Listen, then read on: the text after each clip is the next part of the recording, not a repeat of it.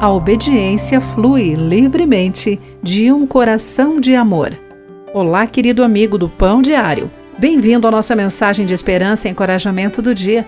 Hoje vou ler o texto de Jennifer Schultz com o título Sem Queimaduras de Frio.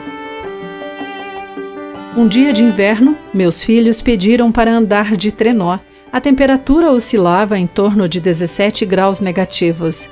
Eu lhes permiti brincar apenas por 15 minutos e pedi que se agasalhassem e ficassem juntos. Criei essas regras para que brincassem livremente sem sofrer queimaduras do frio. Acho que o autor do Salmo 119 reconheceu a mesma boa intenção de Deus ao redigir dois versos consecutivos que podem parecer contraditórios.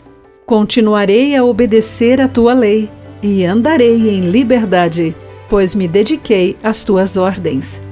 De que maneira o salmista associou liberdade à vida espiritual de obediência à lei? O salmo em referência a Salmo 119. Seguir as sábias instruções de Deus permite evitarmos as consequências das escolhas que mais tarde desejaríamos desfazer. Sem o peso da culpa ou dor, somos mais livres para viver com excelência. Deus não quer nos controlar com ordens sobre o que fazer ou não. Ao contrário, suas orientações demonstram que Ele nos ama. Enquanto meus filhos brincavam de trenó, eu os contemplava ao deslizarem pela montanha. Eu sorria com suas risadas e bochechinhas rosadas.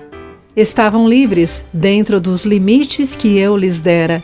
O mesmo paradoxo convincente se encontra em nosso relacionamento com Deus e nos faz dizer com o salmista: Faz-me andar em teus mandamentos, pois nele tenho prazer.